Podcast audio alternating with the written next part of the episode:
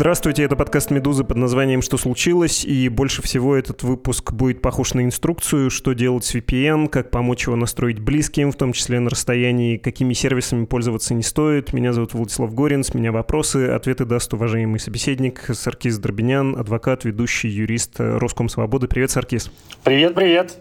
Есть у нас повод. 7 августа пользователи в России наблюдают проблемы с работой VPN-сервисов. Это те, что позволяют обходить блокировки, введенные в российском сегменте интернета. Кроме того, многие компании используют частные виртуальные сети, такое зашифрованное подключение для повышения безопасности корпоративных систем.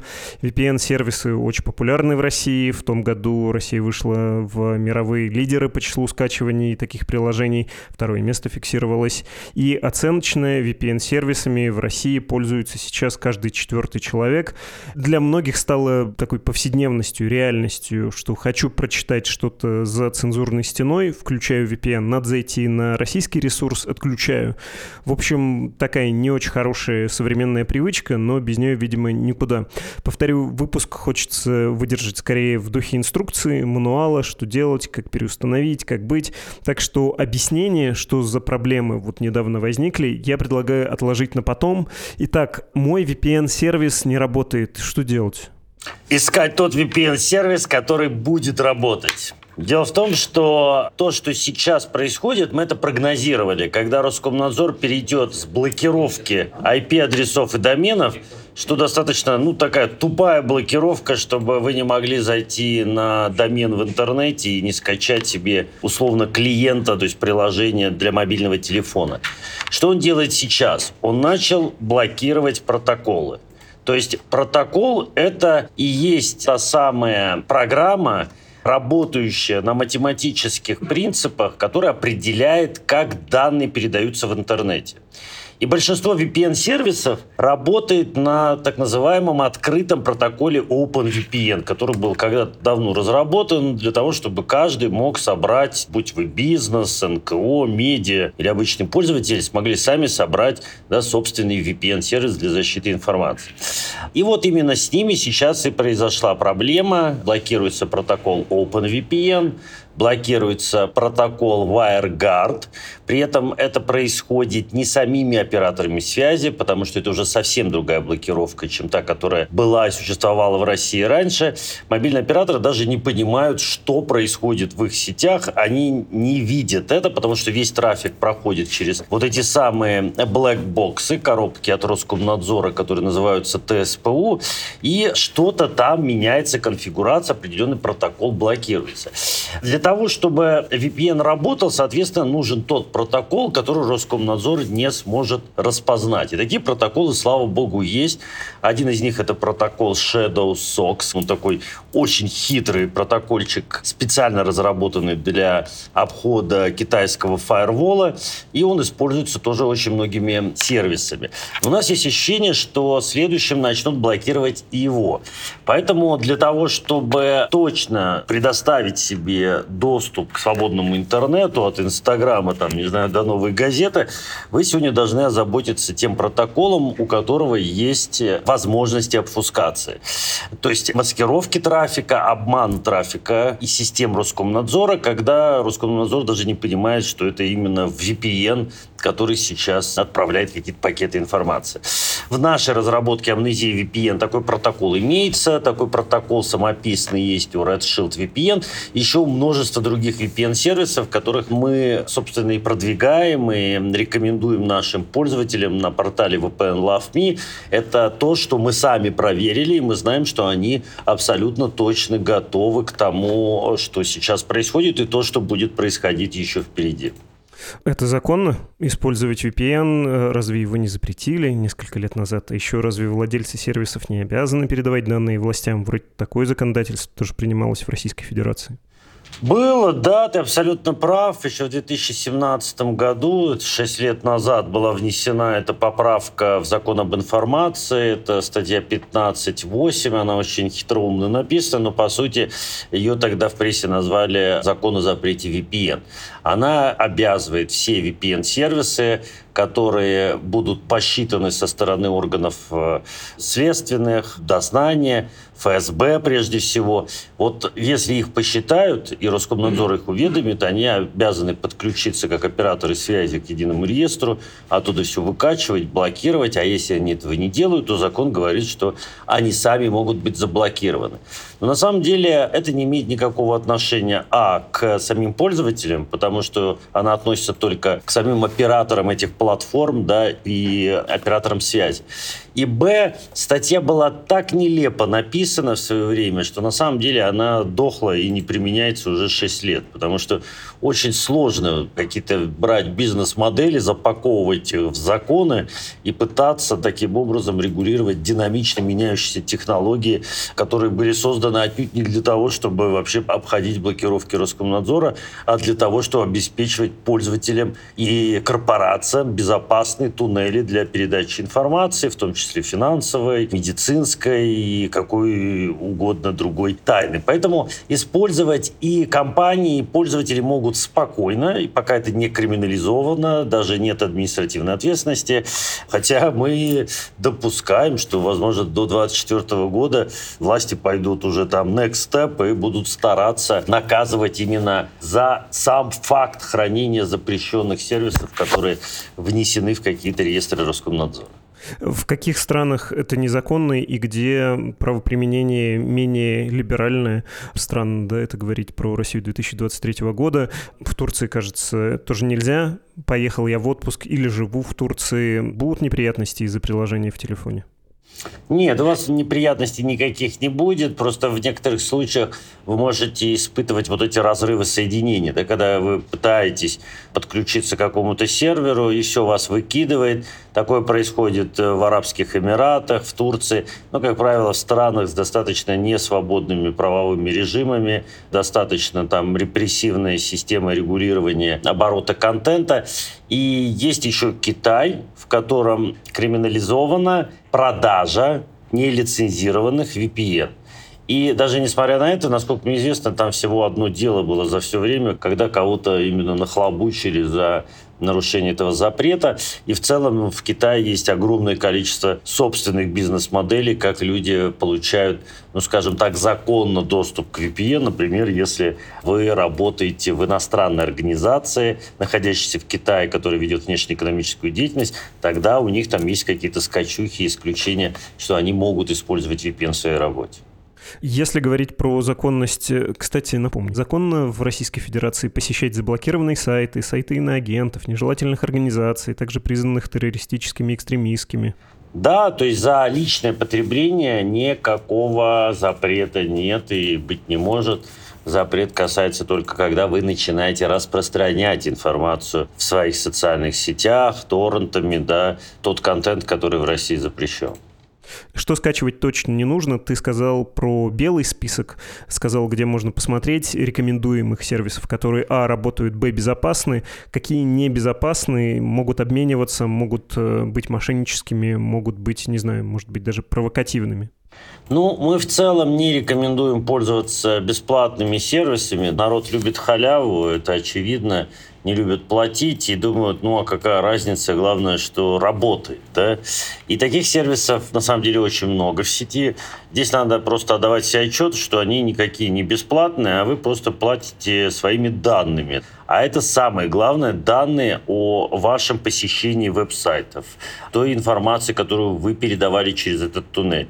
И будьте уверены, что эти самые бесплатные VPN ваши данные продадут. Ну, хорошо, что и не российским властям, но продадут каким-то рекламодателям, которые назойливо потом будут вам подсовывать информацию в почте, там, в поиске, а вы будете думать, что телефон гад опять вас прослушал и узнал, о чем вы думаете и что вы хотите. Это происходит, к сожалению. Поэтому вот у нас есть наша платформа vpnlove.me, те VPN-сервисы, там десятки VPN-сервисов, которые мы сами проверили. Мы знаем, что они не собирают, не продают ваши данные точно, что у них есть надежные протоколы, которые можно поменять, что у них есть какие-то опции. И что самое главное, мы также позволяем людям купить VPN-сервис с помощью российской карты, потому что очень много россиян лишились доступа из-за проблем с визой, с мастер-картом и, очевидно, со всем финтехом, который теперь россиян не обслуживает пользуюсь VPN, но периодически отключаю. Так можно. А еще, ну, читаю что-то такое, о чем не хотел бы, чтобы кто-то узнал. Нежелательные организации, сервисы мета. Вдруг я перестраховываюсь, вдруг когда-то это кто-то узнает и предъявит мне в России вроде не застрахуешься, ну, вообще просто как-то тревожно. Ну, если вы, конечно, параноик, а параноикам сейчас быть полезно, и даже можно сохранить себе жизнь и свободу, то, естественно, лучше пользоваться VPN всегда, особенно когда вы подключаетесь к незнакомым Wi-Fi сетям, вы где-то путешествуете, вы точно не знаете, как настроены эти маршрутизаторы, роутеры, и VPN туннелирует и шифрует, по сути, все, что передается с вашей машины, поэтому является одним из самых надежных до настоящего момента механизмов защиты конфиденциальности, приватности и вашей переписки. Тем не менее, можно включать и выключать. Ну, все равно на какие-то ресурсы зайти не можешь, в первую очередь. Российские, в первую очередь, государственные. Батарейка телефона садится быстрее. Ну, есть такое, я бы даже сказал, миф, хотя на самом деле никто еще не доказал, что, например, быстрее садится. Здесь может быть проблема с собственной батареей. Но если вы включаете, выключаете, вы просто должны понимать, если за вами идет какая-то целенаправленная, таргетированная охота и слежка, то часть ваших цифровых следов будет оставаться, то есть куда вы ходили, на какие сайты, что вы посещали. Опять же, эта информация не даст прямого ответа на многие вопросы, да, потому что кроме VPN-туннелей, весь интернет, ну, уже на 80-90, по-моему, почти цифра процентов, сегодня является шифрованным. То есть, когда мы выходим в браузер, мы видим вот этот HTTPS, это значит, что шифруется весь э, трафик, исходящий и входящий до пользователя. Это значит, что операторы связи и там сотрудники только увидят, что вы ходили на какой-то условный Яндекс.ру или там Wildberries, но что вы там конкретно делали, они уже знать не могут. Поэтому нельзя сказать, что вас там очень сильно подставляет, если вы не всегда работаете через VPN. Но тем не менее, вот какие-то цифровые пальчики где-то и ножки, следы вы можете оставить и по ним, если уж сильно захотят, кто-то сможет собрать дополнительную информацию, чтобы вас атаковать или преследовать. Многие в Российской Федерации сейчас не живут, но пользуются и ресурсами, и вообще в этом информационном пространстве находятся, общаются с близкими. Живу в Казахстане, Армении, Грузии, да хоть Сербии или стране Евросоюза. Надо ставить VPN? Ну, надо ставить. А тут еще такая же проблема у многих россиян – Теперь, защищаясь от ботнетов и хакеров со всего мира, все государственные сайты, сайты мобильных операторов, банков, они просто отключили доступ с иностранных IP-адресов, поэтому россиянам иногда, чтобы получить доступ к российским порталам, приходится включать VPN-серверами в России, да, которые будут позволять им выходить на эти сайты. Поэтому VPN становится такой, я бы сказал, бытовой необходимостью. Но, конечно, люди очень устают, и это крик поколения, что люди устали включать и выключать VPN. Что, если не поставлю сейчас? Потом, может быть, поздно. Вот, ну, просто не получу доступ к тем ресурсам, которые мне посоветуют, как все это сделать. Ну, лучше, конечно, подумать заранее и, на мой взгляд, иметь сразу несколько альтернатив. Если не будет работать один, включить другой, особенно если вы находитесь в России, если для вас важно получать доступ к заблокированным ресурсам, то лучше, конечно, его иметь, потому что мы пока не знаем, что будет происходить дальше. Мы видим, что сужается такое окно возможностей свободного использования софта с территории Российской Федерации. Это уже и контроль э, гаджетов, смартфонов, которые огромным потоком едут из Китая с предустановленным Ростором, в котором ну уж нет никакого VPN на выбор внутри и кто знает, что будет дальше. По крайней мере, китайцы захватывают потихоньку весь рынок, и многие граждане вынуждены пользоваться китайскими гаджетами. Но пока есть возможность установки, скачивания версий для андроида, надо это делать. И, как я сказал, лучше выбрать сразу несколько вариантов. Один хорошо бы иметь self-hosted, то есть тот, который вы запускаете сами.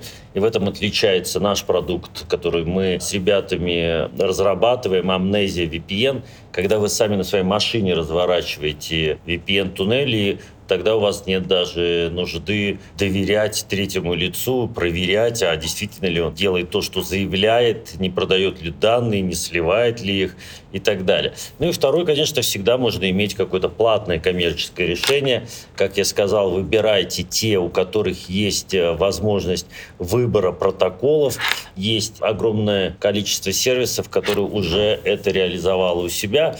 Плюс Tor, естественно, сервисы вроде Лантерна, Псифона, которые даже не совсем VPN, но они такой набор разных инструментов, там и прокси, и VPN, и какие-то собственные технологии переадресации, ну, которые тоже выполняют э, вот эту самую миссию обеспечения доступа к информации и защиты приватного канала. Как помочь близким это установить, что посоветовать точно не делать? И вдогонку сразу второй вопрос, чтобы не перебивать потом. Мама, папа, тетя, бабушка, дед говорят, ой, мне и так нормально. Ты, может, э, и нуждаешься в этом, потому что что-то такое там читаешь. А чего лишусь я? Чем мне это угрожает? Зачем мне это нужно? Ну, опять же, родителям и старикам можно объяснить это с точки зрения безопасности, что если вы не хотите, чтобы ваши денежки со Сбербанка тютю или ваши данные похитили и потом на них взяли кредиты, уважаемые, используйте VPN. Мы видим, как сейчас на самом деле российские некоторые провластные СМИ пытаются демонизировать VPN, и выходят какие-то странные статьи для того, чтобы отпугать людей.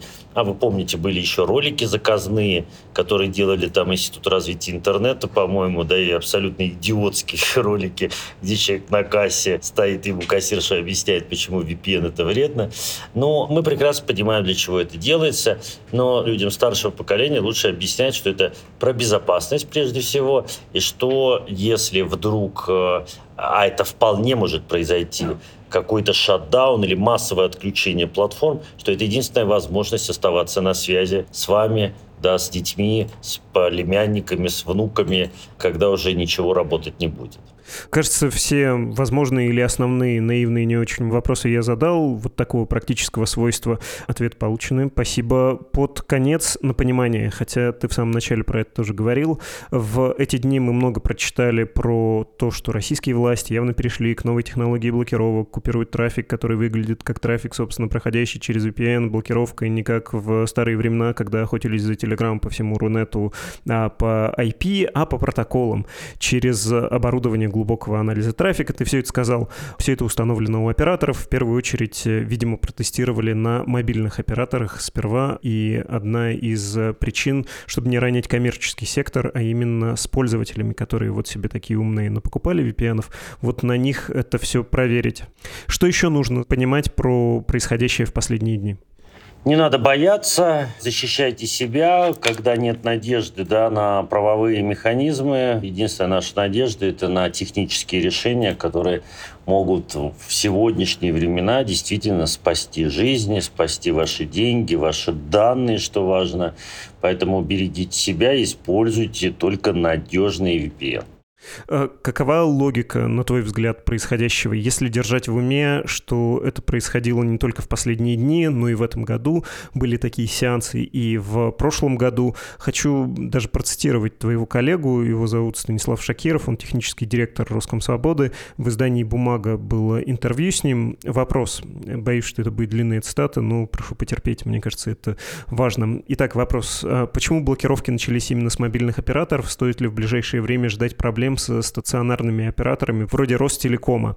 Да, стоит. Сейчас мы не знаем эффект от текущих блокировок. Если власти с обычным VPN не положили что-то еще, то да, эта практика будет распространяться дальше. Надо понимать, что мы входим в такую эпоху кошек-мышек в контексте блокировки VPN. Если буквально до этих выходных более-менее все VPN-протоколы работали, а блокировки происходили в основном по IP-адресам популярных VPN-сервисов, то сейчас блокируют и IP-адреса, и VPN-протоколы, и трафик, который похож на VPN-трафик.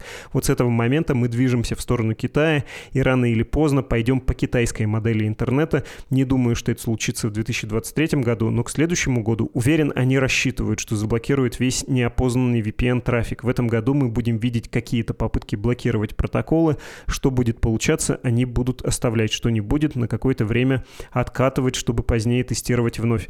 Другой вопрос. Может государство полностью обрубить возможность использования VPN? И ответ – нет, но возможно, что свободно выйти в интернет будет значительно сложнее, чем раньше. В Китае VPN полностью обрубить не получилось до сих пор, хотя они там строят китайский фаервол с момента появления интернета в Китае, но там другая модель. Когда ты хочешь обрубить возможность выхода в интернет, тебе нужно сделать так, чтобы людям в принципе не нужно было выходить из твоего местного национального интернета, локализовать все сервисы внутри. А у нас нет замены Инстаграма и Ютуба, поэтому, думаю, все это будет не очень эффективно. После такой серии блокировок, как мы видели вчера и позавчера, пройдет несколько дней, сервисы адаптируются, и люди снова смогут ими пользоваться. Конец цитаты этой большой. В общем, очень понятно объяснено, но я хотел бы тебя спросить про порог вхождения, что ли. Сейчас VPN есть у каждого четвертого. Чем труднее и чаще придется подстраиваться, тем больше будет соблазн сказать себе, ой, ну ладно, оно мне, наверное, все-таки не надо, надоело. Буду смотреть вики-видео вместо YouTube, если его к тому моменту заблокируют или начнут ограничивать.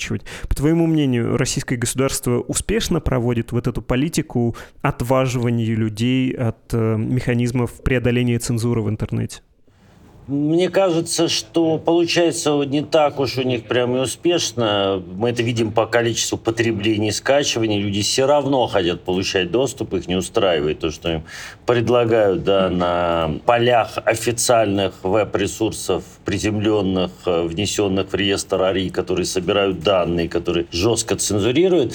Поэтому, конечно, желание людей посмотреть сейчас, что все-таки говорят иностранные СМИ, что происходит в соцсетях. Жажда острая, ее невозможно ничем потушить, и люди просто это уже видели, в отличие от жителей Северной Кореи, которые под э, Квен никогда ничего другого не видели. Поэтому остановить их сложно, хотя, наверное, с э, того момента, как Стас комментировал да, эту историю, прошло какое-то время, мы видим, что на самом деле российские власти все ближе и ближе к блокировке YouTube и запуску монетизации на Wikiplay, который, конечно, привлечет огромное количество блогеров, привлечет огромное количество рэперов, стендаперов. И вот возникнет, боюсь, тогда тот самый момент, когда людям просто не захочется заглядывать туда, потому что здесь все есть. И развлечения, и юмор, музыка, кино, entertainment. То, что прежде всего, наверное, привлекает большую часть юзеров. Я думаю, меньшая часть использует VPN для того, чтобы читать там новую газету, «Медузу» там, или телеканал «Дождь». Как правило, у этих этих медиа есть своя аудитория, которая читает их в социальных сетях, в Телеграме, для этого им тоже VPN не нужны. Слава богу, пока Телеграм и YouTube являются вот такими свободными площадками, где действительно медиа и пользователи могут встречаться, да, и обмениваться этим самым контентом, мнениями, дискуссией, без использования таких, ну, скажем, бронебойных инструментов вроде VPN и Tor. Но вот пока мы видим, что спрос растет, и он достаточно стабильный, что нас радует радует. И вот у нас есть задача в Русском Свободе это впнизировать все население и дать каждому надежный, дешевый инструмент, которым он может пользоваться, защищая себя и своих близких. Если судить по опыту, ну, Беларуси, да, наверное, в первую очередь эм, устанавливать и пользоваться VPN, будет безопасно в самом кондовом смысле, ну, вот остановили на улицах, а ну-ка покажи. Показываешь телефон, о, у тебя там что-то стоит, VPN, да, гражданин? Даже там такого нет. Нет, даже в Беларуси пока такого нет. Несмотря на то, что в Беларуси вас правда могут тормознуть, устроить вам на улице досмотр устройства или на границе, а если вы вдруг начнете там отказывать отказывается вспоминать про свои права, вас быстренько убедят и придумают какое-то основание для задержания, вынуждая вас предоставить пароль. Но что там делают? Там не смотрят VPN, они в основном смотрят WhatsApp, Telegram, смотрят в каких каналах, группах человек состоит. Если даже вы специально удалили мессенджер, вам могут его установить, чтобы посмотреть, что туда подсосется, подгрузится, исследовать телефон и забрать вашу контактную базу. Белорусские спецслужбы очень хорошо научились этим работать. Они каждый раз, останавливая людей, задерживая их, выкачивают их контактный лист и тем самым обогащают свою базу, которая далее им помогает деанонимизировать владельцев э, каналов в Телеграме, как вы знаете, это такая, ну, не скажем, уязвимость, это фича Телеграма, о которой Павел Дуров всегда говорил, что он обеспечивает безопасный, приватный, но не анонимный мессенджер. И вот с помощью этого силовики в основном и определяют людей, которых потом уже хватают, прессуют или даже останавливают в небесах и сажают их на землю. Спасибо большое, Саркис. Пока-пока. Это был Саркис Дорбинян, адвокат и ведущий юрист Роскомсвободы.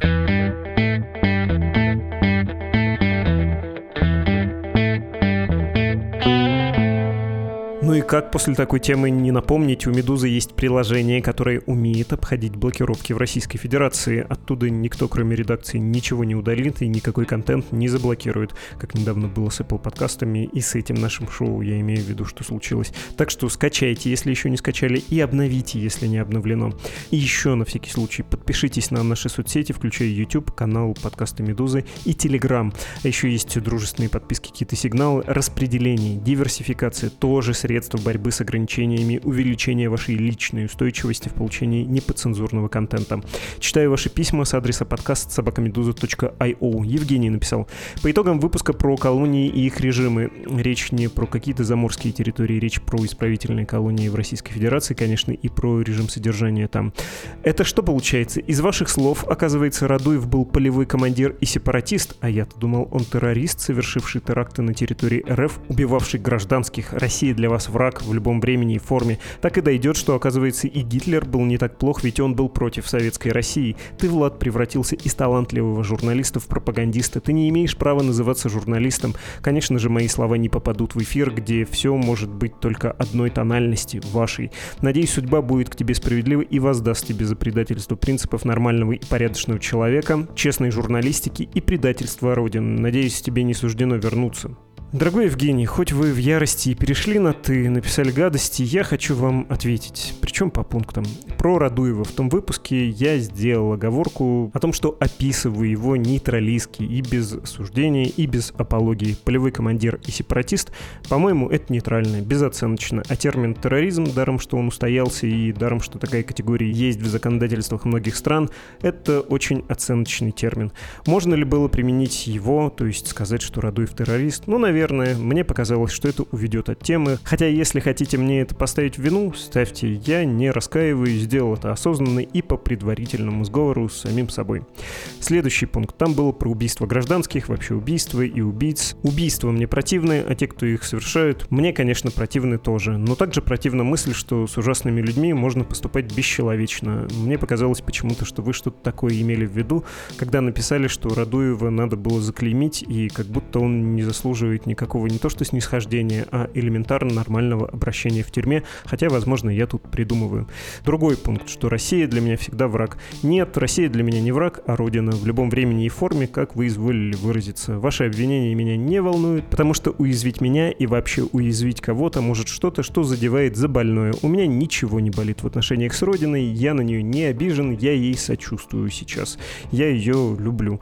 По этой же причине я равнодушен к вашим проклятиям, точнее, пожеланием, чтобы я никогда не мог вернуться в Россию. Захочу, будет возможность, вернусь. Не ваше это дело. Что там еще было? Было про слова не попадут в эфир. Ну вот попали. Ну и как? Думаете, сильно оригинально? Думаете, в любое медиа не поступает пачками такие же крики ненависти? Ох, это, честно, не очень оригинально. И журналистов обычно мало трогает, потому что, повторюсь, обыденность. И последнее. Главное ваше заблуждение. Ошибка по двум пунктам сразу в очень коротком предложении. Превратился из талантливого журналиста в пропагандиста и в пропагандиста я не превратился, и талантливым журналистом никогда не был. Было и есть, ну так, средний, наверное. Без кокетства это говорю. Так что и это меня не трогает. Я в зеркале себя ясно вижу, без прикрас. То, что вы нарисовали свой портрет или карикатуру, ну или, если хотите, думаете, реалистичный совершенно образ, меня это тоже не задевает, поскольку свои глаза у меня на месте, и критичность к себе, кажется, присутствует, все с ней в порядке. Всего вам хорошего, дорогой Евгений. Честно, надеюсь, вы не будете дальше тратить время на людей, которых сами же считаете никчемными. А теперь контрастный душ. Соседнее письмо, которое пришло вскоре после прочитанного выше. Оно от Ксении. Почему я думаю, что это послание будет противоположным по тону? Потому что вижу вложенную картинку с мемом про волка. Такой дурацкий и смешной мем. Немножко даже похабный. В общем, все выглядит так весело, что думаю, ничего плохого тут ждать не стоит. Так, буквально что сказано. Здравствуйте, уважаемые команды сотрудников, сотрудницы, журналистов, журналисток «Медузы». Пишу вам письмо из самых нежных и теплых чувств. Ну вот, оправдываются мои предсказания из самых теплых чувств к вам. Спасибо большое за вашу усердность в вашей работе, стойкость перед ограничениями и сложности от нашего государственного аппарата, максимальное сохранение этических и профессиональных норм в журналистике. Ваш труд в нынешнее время, то, что держит на плаву морали и информационной повестки лично меня, крайне ценю и благодарю за такую определенность и прошу прощения за это слово «стабильность». Нет, ну точно полная противоположность предыдущему посланию. Владислав, продолжаете вы выпуске про экономики с Александрой Прокопенко и в самом конце, когда вы читали письма, вы потеряли голос и просили прощения, что крайне возмутило лично меня, поскольку грустно слышать каждый раз от вас извинения или сомнения, подающиеся как самоирония. Вы роскошный ведущий, который задает точные яркие вопросы, эрудированный и уважающий собеседник, а надеюсь, что вы сократите количество уничижительных слов о себе. Так, я сделаю небольшую паузу, слишком неловко это читать, а вы не задумывались, что просто те, кому я не нравлюсь, они перестали в какой-то момент слушать этот подкаст, и что у нас тут есть ошибка выжившего. Причем выжившего не в смысле сохранившего жизнь, а того, кто пришел и выжил всех, кто с ним не согласен. И это я, да? А дальше, дочитывая письмо, хотелось бы также отметить язвительный ответ на вопрос читателя о знакомом, написавший читателю «Медузы», тот же Соловьев, только по другую сторону баррикад. Спасибо, в купе с хрипотцой я получил удовольствие от колкого подкола. Да вроде я там не подкалывал особо. Еще раз спасибо, с любовью и самыми крепкими объятиями, Ксения. Обнимаю вас ответно, дорогая Ксения, и спасибо вам. Читать такое было неловко. Обычно я все комплименты замыл замыливаю, но тут вот э, прям время появления вашего послания и его тон составили необходимый контраст. Трудно было удержаться. Давайте сворачивать, дорогие слушатели, этот произвольный, само собой сложившийся радиоспектакль, только дадим ему название, наверное, под конец. Какой-нибудь поужасней, побескусней, чтобы за иронией скрыть удовольствие от комплиментов Ксении. Предлагаю такое. От любви до ненависти, от проклятий до объятий в одном подкасте. Не то в полночь, не то в полдень, только на «Медузе». Шутки в сторону. Всего доброго. Это был подкаст «Что случилось», посвященный новостям, которые долго остаются важными. Пока-пока. thank you